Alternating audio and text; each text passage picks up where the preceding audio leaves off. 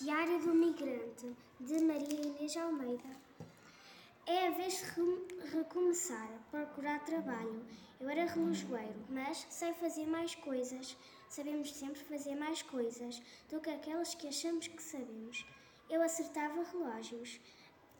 Eu acertava relógios. Agora vou acertar a minha vida para que as minhas horas estejam todas certas.